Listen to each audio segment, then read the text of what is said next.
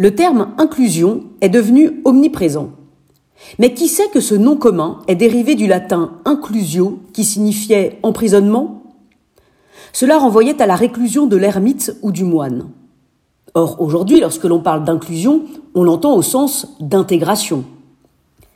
Mais quand un enfant naît dans une famille, est-ce vraiment d'inclusion, d'insertion ou d'intégration dont on parle? Non. Et pour cause. Quand un enfant naît, il métamorphose tout. Les rapports de force, les identités de chaque membre de la famille, ou encore les interactions entre les parties prenantes. Il n'y a pas intégration, insertion ou inclusion. Il y a hybridation. C'est-à-dire qu'il y a une rencontre qui conduit chacun à sortir de lui-même.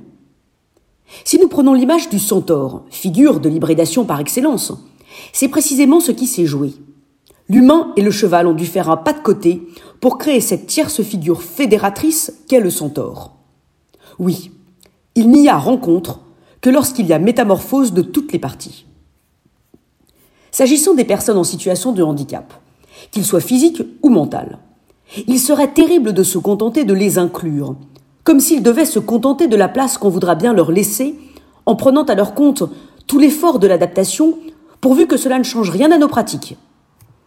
Il nous faut comprendre que le vrai défi est notre capacité à accepter de faire un pas de côté et de sortir de nos bonnes vieilles cases. Au nom de la sacro-sainte culture d'entreprise, nous créons des clones, parce que nous ne supportons pas l'angoisse engendrée par ce qui est différent de nous.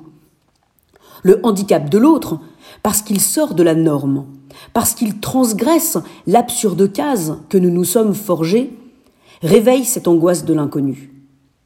Cessons d'avoir peur et hybridons-nous. Et ce faisant, métamorphosons nos pratiques managériales, nos organisations, nos métiers, nos recrutements, nos relations professionnelles et nos innovations. Au lieu de parler d'une société inclusive, nous devrions plutôt parler d'une société hybride, puisqu'il s'agit non pas seulement d'inclure tous ceux qui sont différents physiquement et mentalement, mais de créer les conditions d'une rencontre permettant une métamorphose réciproque. Ce ne sont pas les nouvelles technologies qui augmenteront l'être humain, ce sera sa capacité à accepter de s'hybrider au contact de l'autre.